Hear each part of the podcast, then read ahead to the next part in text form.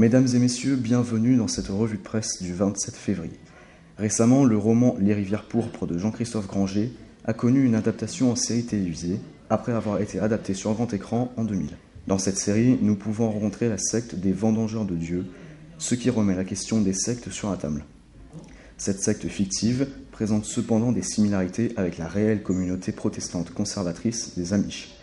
Nous pouvons nous demander si cette communauté Amish s'adapte en milieu laïque. Bonjour Camille. Eh bien tout d'abord, prenons l'exemple des États-Unis, pays laïque où les Amish sont le plus représentés, avec plus de 330 000 individus, selon le site de LCI. Cette communauté réfractaire au progrès n'est pas aussi sectaire qu'il y paraît. En effet, selon l'article du Brain Magazine du 13 juin dernier, il y a une majeure différence entre les dérives sectaires de ce culte issu du protestantisme et la communauté amish, certes en autarcie, mais qui tolère le Rumspringa. Mais qu'est-ce que le Rumspringa? Eh bien, c'est une période d'environ un an permettant aux amish de vivre temporairement dans la société civile, l'extérieur en quelque sorte. Ceux-ci sont libres de retourner chez les amish s'ils le souhaitent, ou ils peuvent rester dans la société civile, à condition de couper tous les points avec leur communauté d'origine.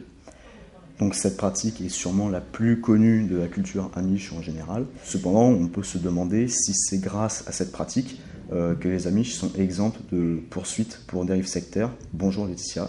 Selon le petit Robert, une secte est une communauté fermée d'intentions spiritualistes où les maîtres exercent un pouvoir absolu sur les membres. C'est en effet en ce point que les Amish échappent à la justice, sans pour autant la contourner. Nous voyons donc que les Amish sont plus une communauté à part entière une secte à proprement parler. Euh, ainsi, pouvons-nous considérer toutes les sectes comme des communautés et toutes les communautés comme des sectes? Non, car les communautés n'ont pas nécessairement de maître ou de personnalité dominante. Également, les membres d'une communauté sont plus libres que ceux d'une secte, à l'image des Amish et de leur Rumspringa. Ceux-ci sont libres d'évoluer en dehors de la communauté Amish, là où les membres d'une secte sont prisonniers. Il y a un autre aspect qui diffère et qui caractérise les sectes en particulier. Il s'agit de la santé et du bien-être des membres. TVA Nouvelle, le site d'actualité en temps réel, lance le débat fin novembre 2018. La liberté de religion doit-elle s'arrêter quand la santé est en jeu? Les sectes cultes en milieu laïque faire par leurs adeptes les atteintes à leur propre corps, selon l'article du journal sud-africain en ligne The Citizen. En effet, la secte connue pour refuser notamment la transfusion sanguine, les témoins de Jéhovah, se voit désormais pénalisée dans sa foi dans le pays, car trois patients mineurs ont reçu des transfusions sanguines contre l'avis de leurs parents. Dans les sectes, la violence physique et corporelle est une chose récurrente, devenue presque caractéristique d'une secte. Mais qu'en est-il de la vision des sectes dans notre société et même à l'international? Euh, Est-ce que vous pouvez nous donner un ou plusieurs exemples de sectes qui prônent la violence?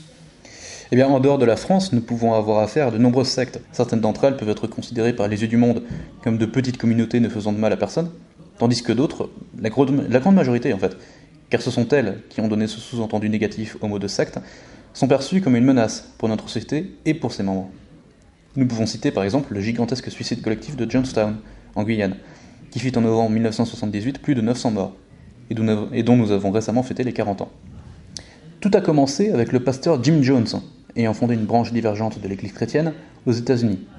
Très apprécié par des personnalités politiques de premier plan, comme le gouverneur de Californie, grâce notamment à sa capacité à mobiliser de nombreux adeptes pour manifester en faveur de qui il voulait, lui et son Église étaient encensés dans tous les médias possibles, considérés comme des modèles de droiture et d'altruisme.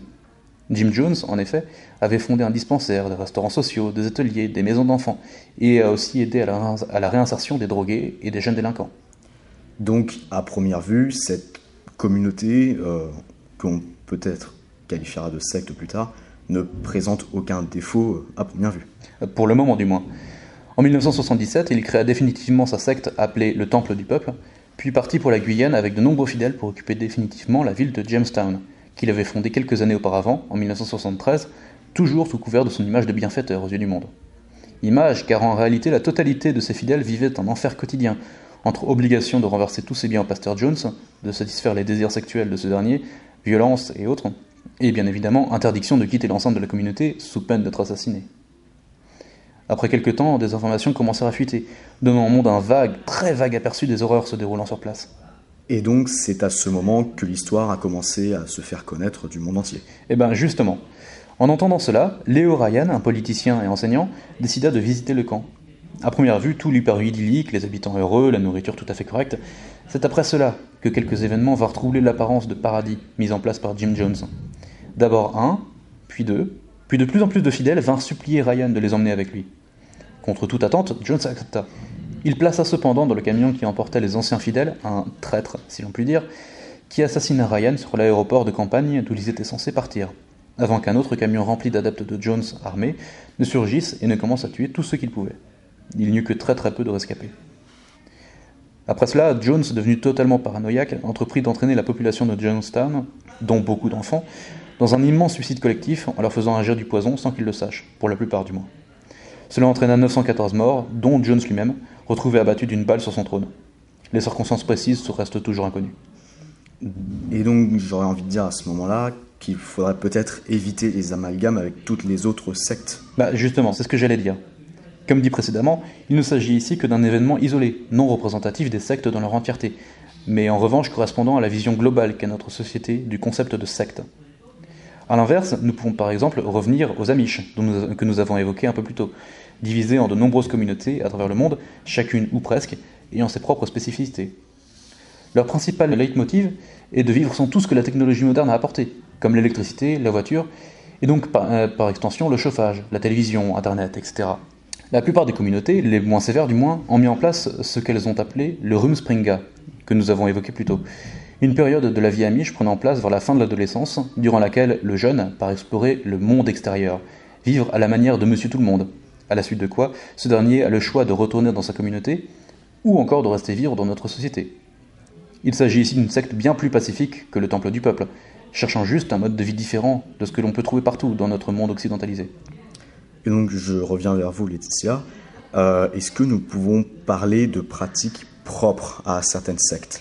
Eh bien, prenons l'exemple euh, de la pratique euh, de la polygamie, pratiquée notamment par l'Église mormone, aussi appelée Église de Jésus-Christ des Saints des Derniers Jours, et notamment par leurs pratiquants les plus fondamentalistes.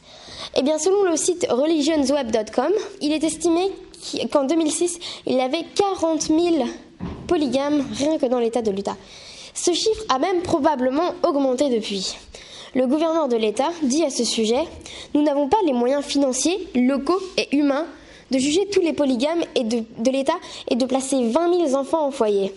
Et je ne pense d'ailleurs pas qu'une telle chose serait souhaitable. Si la polygamie n'est pas légalement répréhensible en France, elle est cependant punie d'excommunion par l'Église dans toute l'Europe. Cependant, le fait de vivre en polygamie dans un contexte sectaire ou non est une cause d'exclusion à la nationalité française selon l'article 313 du Code de l'entrée et du séjour des étrangers et du droit d'asile. Très bien, merci beaucoup à tous les deux. C'est donc la fin de cette revue presse. Merci de nous avoir suivis et à bientôt pour un nouveau numéro.